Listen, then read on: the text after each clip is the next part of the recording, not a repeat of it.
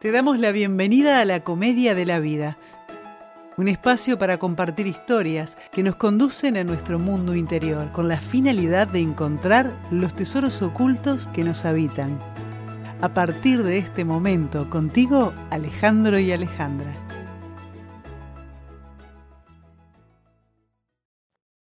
Usted está dormido. No sabe quién es porque no se conoce a sí mismo. Hoy es una persona, mañana es otra. Usted no hace las cosas, las cosas lo hacen a usted. Así que me atrevería a decirle que ni si no se toma en serio lo que le digo, si no asume el trabajo sobre sí mismo como lo más importante que haga en su vida, seguirá durmiendo hasta el día de su muerte. George Gurdjieff. Hola, ¿cómo están? Hoy tenemos una invitada de lujo, es una amiga, Luana, que nos va a ayudar a entender el enneagrama, ver cómo esta herramienta la podemos usar para en la vida diaria, en el trabajo. Entonces, vamos a darle la bienvenida a Luana Meteiros Azurica. ¿Cómo va? ¿Qué haces, Lu? ¿Todo bien, Ale? Hoy nos vas a contar qué es el enneagrama. ¿Cómo nace esto? ¿Qué es? Bueno, este, hoy les vengo a hablar de, del enneagrama. El enneagrama en realidad, como tal, es una figura de nueve puntas. No tiene más que es una figura geométrica que está constituida por un círculo, un triángulo equilátero y una figura que es un poco difícil de describir, pero se llama la hexa, que juntos, bueno, forman una figura de nueve puntas, que se usa hay muchas corrientes, tanto espiritistas, algunas religiosas, y también para algunas corrientes psicológicas como lo es el enneagrama de la personalidad, que es lo que, bueno, yo trabajo. ¿Cómo, contame Lu, cómo pueden las personas aplicar el conocimiento del enneagrama en la vida cotidiana? Y acá capaz que me adelanté y tenés que entrar un poquito a ver qué, a contarnos qué es el enneagrama.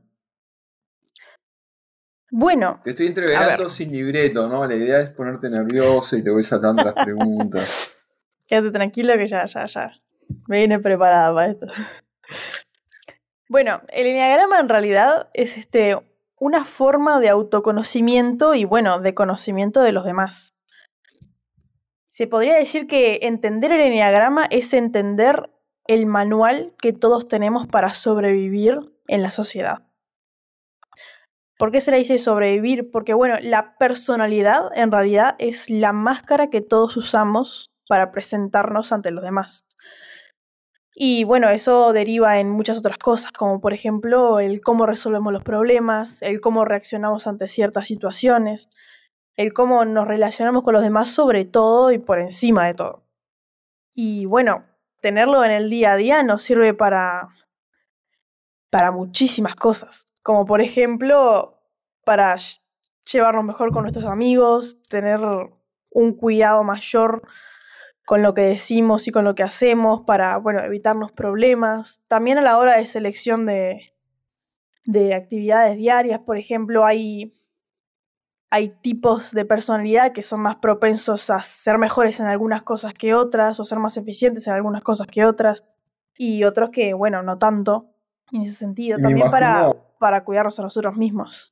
Ahí me imagino, Lu, lo, vamos a conversar más adelante, que en la resolución de conflictos, la selección de personal, eh, distintos comportamientos o rasgos de personalidad funcionan o chocan dependiendo del el tipo. Acá me estoy adelantando un poco. Este, Hoy me comentabas que, había nueve eniatipos. ¿Qué son? En realidad te comenté que había nueve puntas, pero bien dicho, a cada punta se, le, eh, se le selecciona eniatipo. bueno, antes, también, eh, sí.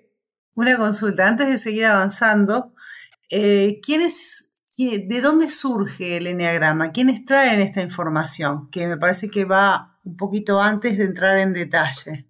Bueno, el enneagrama como figura en realidad no se sabe de dónde salió. Se cree que como por tipo Medio Oriente, por ahí nació la figura. Por esas vueltas tenemos a los tres protagonistas en realidad que vendrían siendo George Gurdjieff, de apellido impronunciable, Oscar Ichazo y Claudio Naranjo, que son los tres, este, los tres principales, los tres nombres que se le vienen a, a la cabeza a todos los que empiezan a estudiar el enneagrama, ¿no? Que en realidad fueron, bueno, uno mentor del otro, que empezaron como a, a investigar esta figura, las relaciones que tenía esta figura. Y bueno, lo que mm, lo que fueron descubriendo es más que nada el, el hecho de que todos tenemos un pecado. Todas las personalidades se construyen con base en un pecado, o bueno, en realidad en el enneagrama se le conoce como pasión. Y bueno, a partir de esa, esa actividad que todos practicamos todos los días, porque bueno, lo primero que uno ve del otro es lo que hace mal, ¿no? Siempre es un mecanismo de defensa, está totalmente, está totalmente bien, ¿no? Pero claro, siempre lo que uno conoce de los demás es, lo que está mal.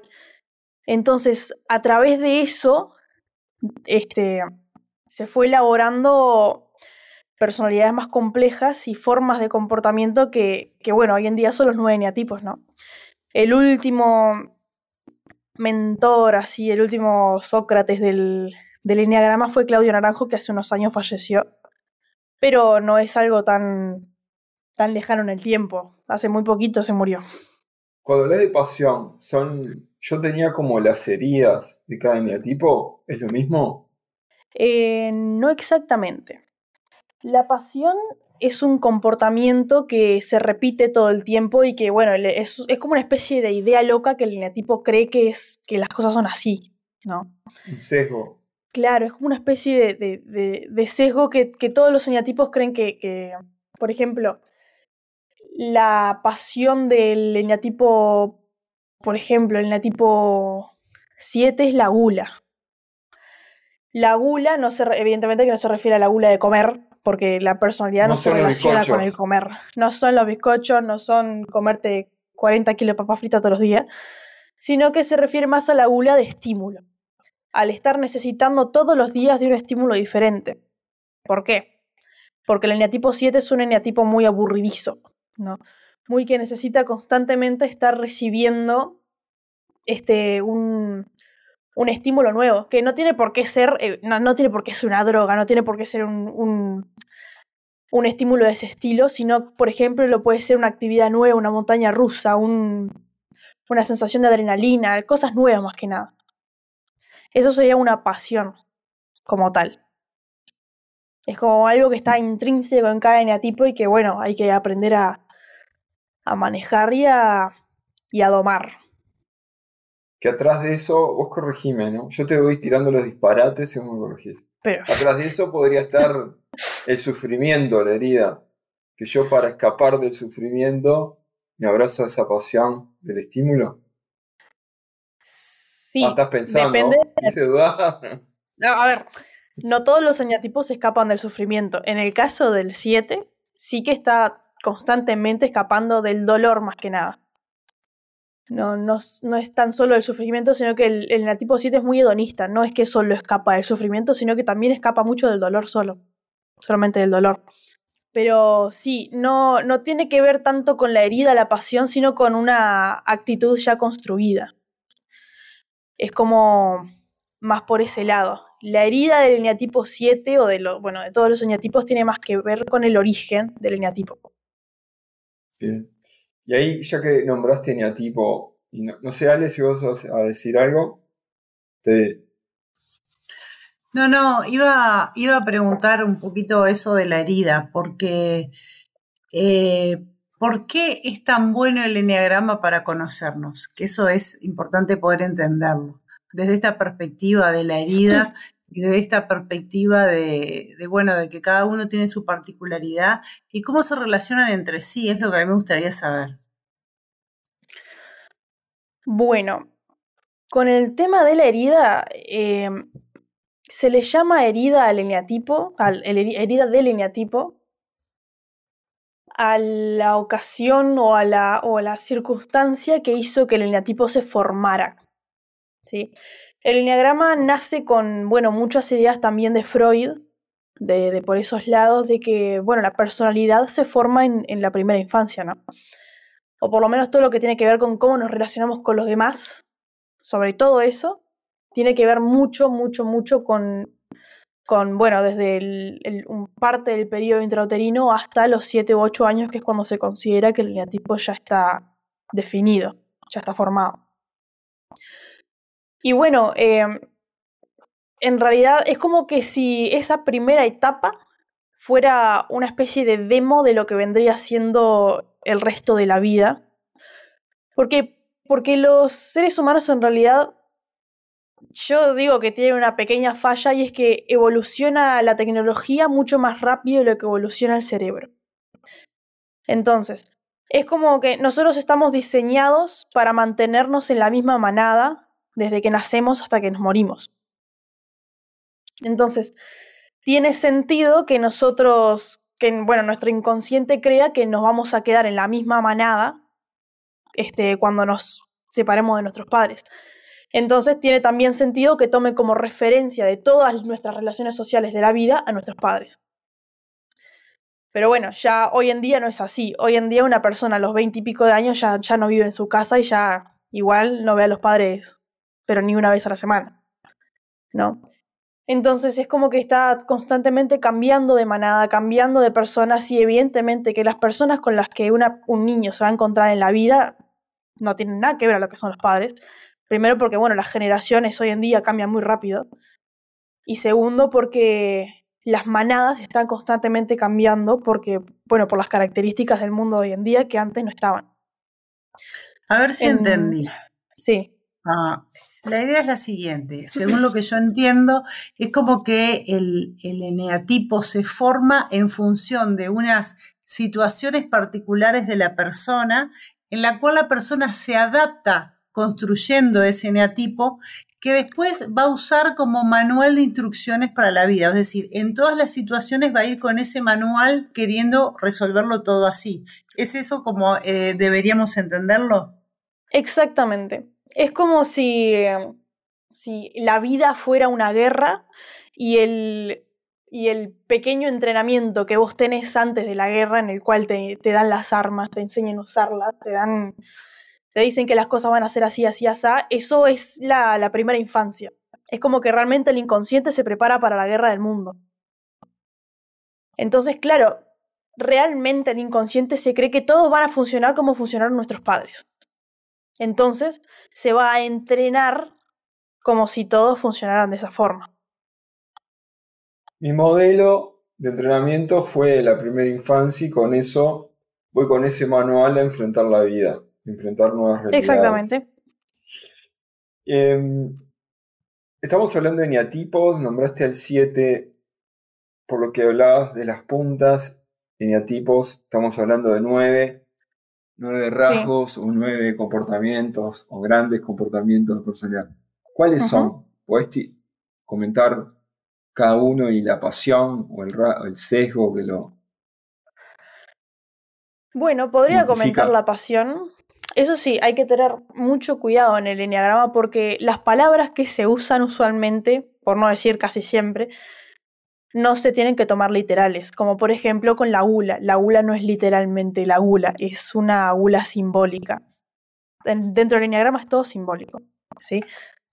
Los eneatipos en realidad tienen un nombre que usualmente no se usa, porque, bueno, Claudio Naranjo decía que es como que estás identificando a la persona con lo que, con, lo que tiene de malo o con lo que tiene de bueno. Y de hecho, cuando se ven los nombres del eneatipo, se ve que hay algunos que son, que tienen nombres buenísimos y otros que tienen nombres horribles. Entonces es como que queda recontra desequilibrado.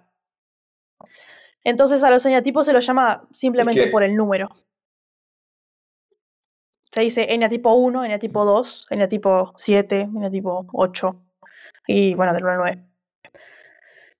Y bueno, las pasiones son las siguientes. Eneatipo 1, la ira. Eneatipo 2, la soberbia, o el orgullo también se le suele decir. Eneatipo 3, la vanidad. Eneatipo 4, la envidia.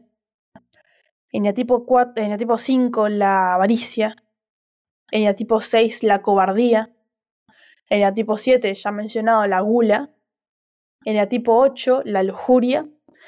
Y eneatipo 9, la pereza. Que bueno. Acá, vos, lo aclaraste, Lu, al principio, de que no lo tomaran literal. Yo lo tenía al uno como el perfeccionista, como la persona eh, que está en los detalles. Y claro, lo toman literal y ya varios se nos están asustando por los comentarios, pero nada que ver. Contanos un poco de qué va cada uno. Bueno, el eneatipo 1, bien llamado el perfeccionista, es, bueno, su pasión es la ira. Hablando de la pasión del eneatipo 1, se trata de una ira hacia lo que está mal. La ira es un, bueno, es un sentimiento, una emoción que está diseñada para, bueno, avisarme de lo que no es justo o de lo que no está en su lugar. ¿Sí? ¿Qué pasa? La ira simbólica del eneatipo 1 es una ira que está aplicada hacia los errores. También se le, no solo se le llama el perfeccionista, sino que más usualmente se le llama el reformador. Porque para el eneatipo 1, el eneatipo 1 tiene la neura de que todo lo que está en el mundo está mal, podría estar un poco mejor. ¿no? También esa ira se, se manifiesta con mucho resentimiento, ¿no? Al eneatipo 1 también se le suele llamar el amargado del enneagrama. ¿Por qué? Porque dentro de. Eh, imagínense una persona que cree que todo, lo, que, todo hay que corregirlo, que todo está mal. Que encima necesita meter mano, ¿no? No es solo que, que lo ve y dice está mal y ya está. No, es lo ve, es, está mal y lo tiene que corregir. No, imagínense una persona que está todo el tiempo gastando energía en eso. Pero a la vez uno se ve, eso y se imagina una persona enojona, cuando en realidad no. El eneatipo 1 es una persona que es extremadamente política. ¿No? Es como que, imagínense una persona que está todo el tiempo enojada, pero no, no se da permiso para mostrarlo. No, es como una especie de, de, globo que siempre está por explotar. Entonces suelta como esa ira en cuotas, en, a veces en comentarios como pasivo-agresivos, así. Es como que está como, che, mira que Sobre todo cuando recibe críticas. El cuadrito este torcido. Es, como dispara ese globo contenido. Cuando recibe críticas, Más o menos, porque el enatipo 1 suele querer que esté todo bien. Y si la crítica llega de forma constructiva, es altamente probable que la tome. No es, no es tan. Hay otros eneatipos que son más propensos a tomarse una crítica como un ataque. No es el caso del eneatipo 1. Depende de quién venga la crítica también, ¿no? Porque si la crítica viene una persona que no tiene idea de lo que está hablando, ahí sí que lo vas a calentar. y muy fácil. Bueno, vamos con el 2. El 2 es el eneatipo. El eneatipo de la, de la envidia. Del orgullo, de la soberbia. Pero vos te imaginas una persona soberbia y te, te, pensás una persona que como que siempre te mira de arriba, que es como que sé más que vos, ¿no? Pero en realidad no es ese tipo de soberbia. ¿Por qué? Porque el, el tipo 2 es, eh, vos lo ves en el día a día y es como, es una mamá pollito, ¿no? Es más bueno que el asi, no, no, no, no mata una mosca. Pero ¿por qué se le dice soberbio al eneatipo 2? Porque es la soberbia de que yo creo que sé lo que vos necesitas. Es un eneatipo que es una ONG con patas, es este ayudador compulsivo. Entonces, ¿qué, pasa con este eneatipo? Todo lo que ve que el otro precisa se lo da en mano. es como que todo está ayudando, todo está este, resolviendo por los otros. Y bueno, eso lleva a que también se, se, se olvide de sus propias necesidades, ¿no? O que por lo menos en, En un equipo, y, acá tiro un aviso para la comunidad literal, que, tal, que este episodio no es para ustedes porque nada pueden tomarlo literal de lo que se está diciendo. Eh, en línea tipo 2, en un equipo, vos corregime, lo que yo entiendo sería el tipo que tiene el sí fácil y todo lo que le piden, trabaja igual más horas eh, para complacer o, cubrir la necesidad del otro, ¿no? Vaya soberbio, si lo tomo literal. Sí. También si lo ves, por ejemplo, en un grupo de amigos, es como el que es como el que siempre está intentando mantener que todos estén bien, que todos tengan sus cosas. Es el que siempre que vos estás en, algún lugar y le pedís un lápiz te lo va a dar. Como que siempre está, ah, yo te ayudo, vení. También eh, una, Una fijación del eneatipo 2, por no decir la fijación del eneatipo 2, es el halago. Cuando una un eneatipo 2 eh, es fácil de identificar porque está todo el tiempo halagando a las personas. Está siempre con, ay, qué lindo que estás hoy, ay, que no sé qué, es como, como que le salta de la nada. Que también aquí es una forma de identificarlos más, más, más fácil. Bien. Después, bueno, el eneatipo 3 tiene como pasión la vanidad. Que bueno, la vanidad no, es tan, no está tan fuera de lo literal porque la vanidad es algo muy amplio, ¿no? Se suele relacionar con la imagen física, que bueno, la vanidad, explicado más técnicamente, es el exceso de preocupación por la imagen. En este caso vendría siendo, bueno, la imagen en general, no solo la imagen física, no es solo el enatipo 3 que quiere estar lindo y que quiere que no, no, quiere tener un pelo de fuera de lugar. Que evidentemente que, se, que suele trasladarse a la realidad eso, ¿no? pero en realidad se refiere más que nada a la imagen general, como lo puede ser, por ejemplo, el estatus, la fuerza, como lo puede ser.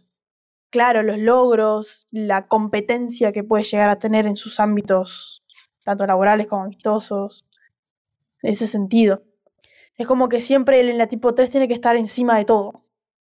No, el enatipo 3 es un enatipo que no se permite ser promedio. Siempre tiene que estar un poquito más que el promedio un poquito más por encima.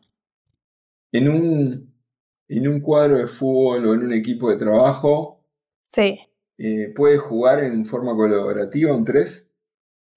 Sí, claro. El eneatipo 3 ¿O tiene que ser el es un es un excelente motivador.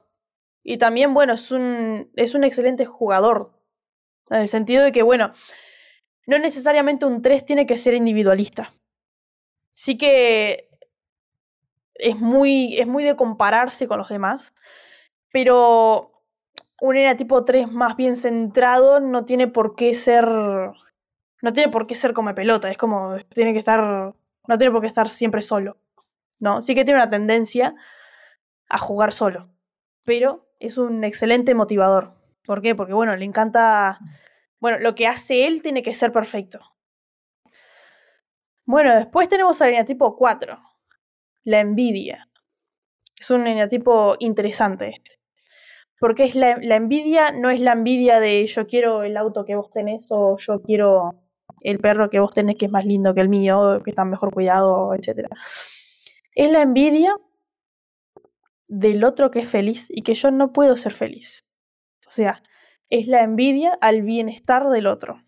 ¿Por qué es esto? el tipo lo exterioriza bastante literal. Es como que el tipo 4 es un tipo muy melancólico, muy.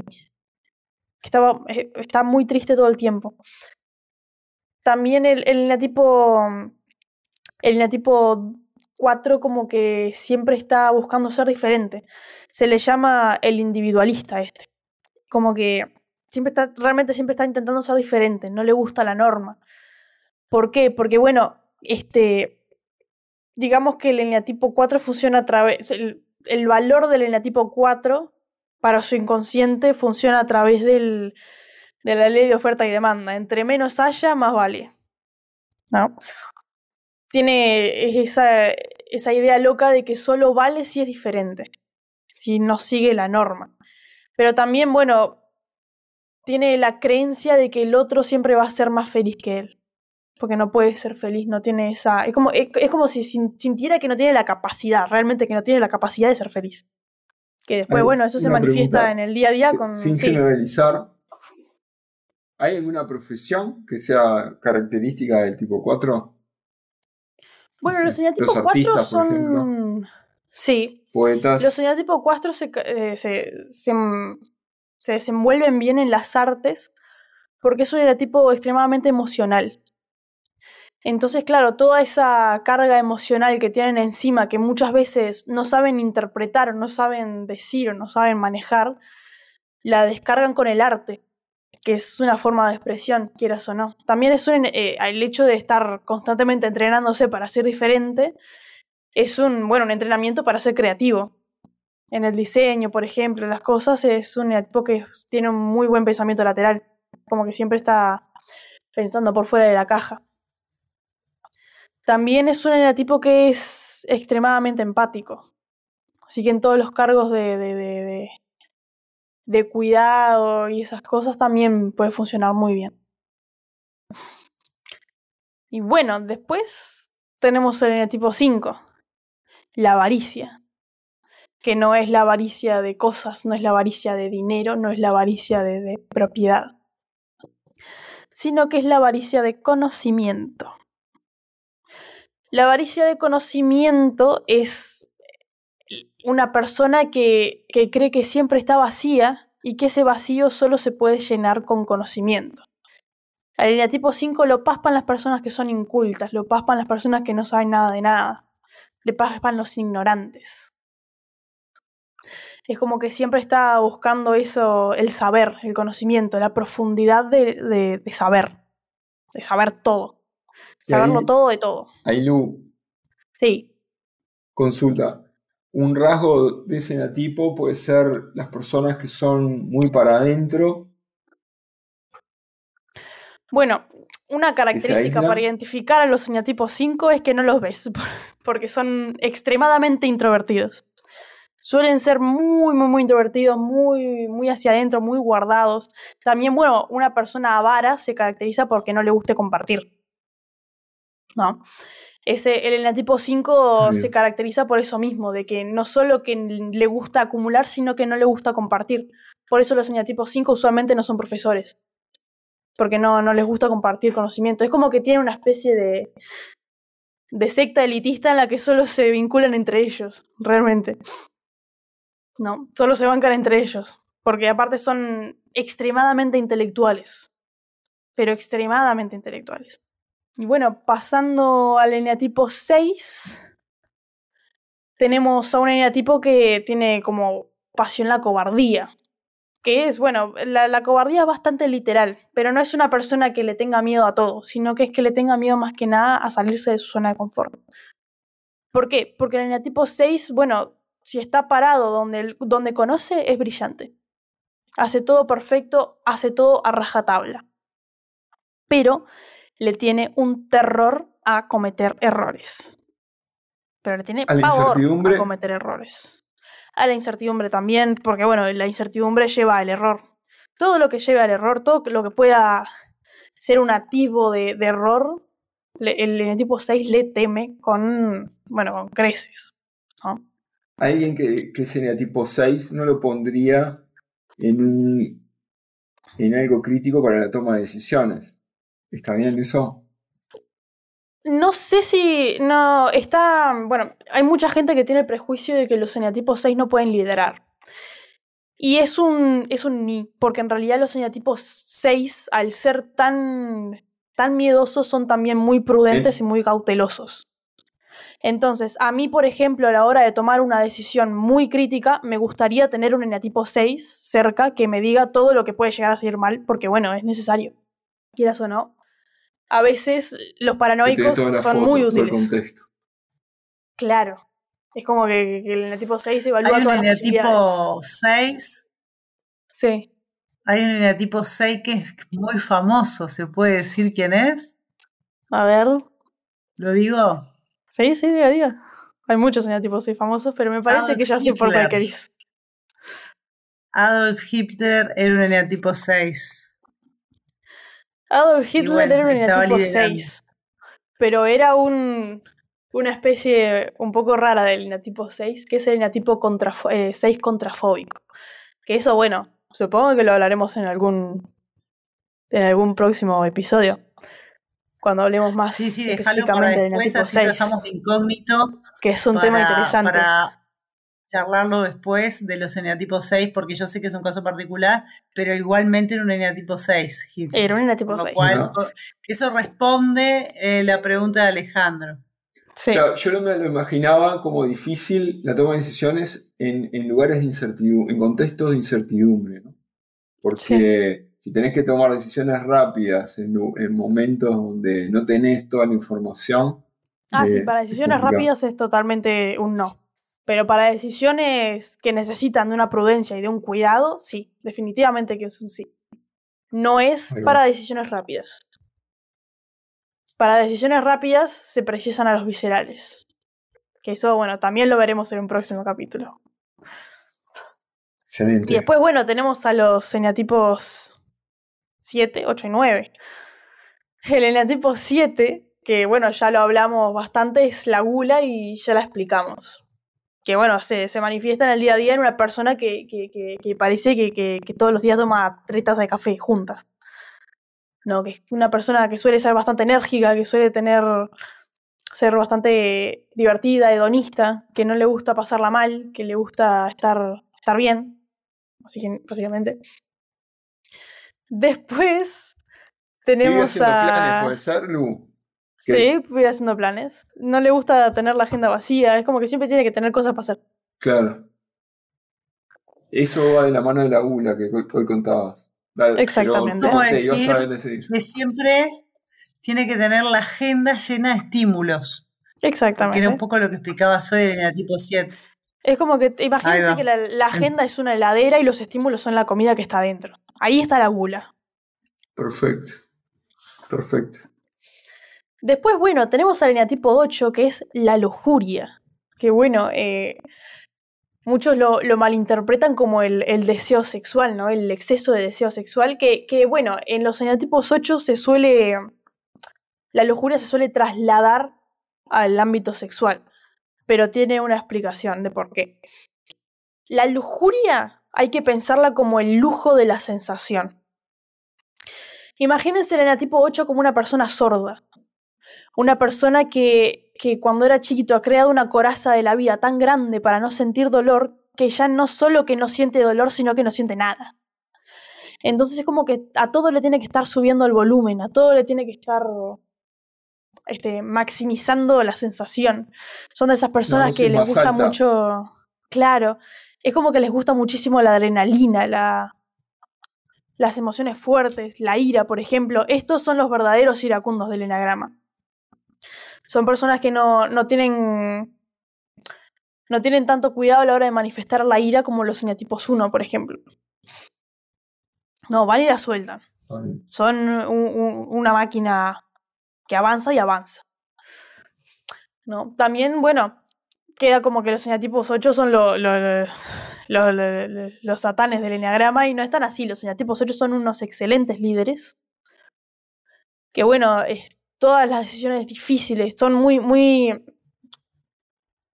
No racion- racionales no es la palabra, sino que son muy, muy prácticos. No, muy, muy realistas. Entonces, claro, todas las decisiones difíciles hay que mandárselas a los ocho. No, todas las decisiones. Este, el eneatipo 8, por ejemplo, es un eneatipo visceral. Cuando hablamos de tomar decisiones rápidas, el eneatipo 8. Es muy asertivo, esa es la palabra.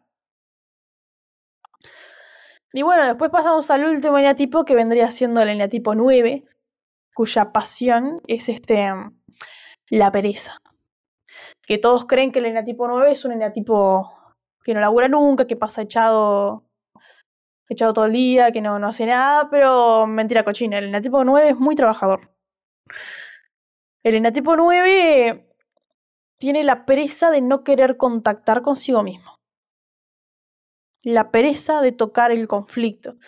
Se, imagínense un eneatipo 7, pero un poco menos enérgico. Un eneatipo que, prefiere estar, que siempre prefiere estar bien. No es muy hedonista, es muy parecido al eneatipo 7, por eso a veces se suele confundir con el eneatipo 7. No, el eneatipo 7 y el 9 son el equipo Hakuna Matata. Pues siempre están intentando pasarla bien. El eneatipo 9 tiene eh, está más que nada orientado al, al no conflictuar que al no sufrir. Siempre, muchas veces, prefiere sentir dolor antes que entrar en conflicto con una persona.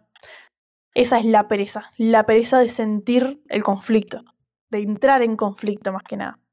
Que bueno, eso ya tiene que ver con el origen del eneatipo 9. Y bueno, se me terminaron los eneatipos. Bueno, a nosotros se nos terminó el tiempo. Sí, también valga la redundancia.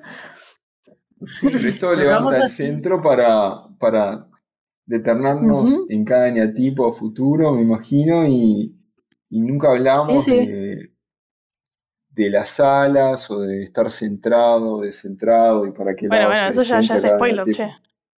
No, no, estoy. Alerta de spoiler, no escuchen, tápense los oídos. ¿Qué ibas a decir, Ale?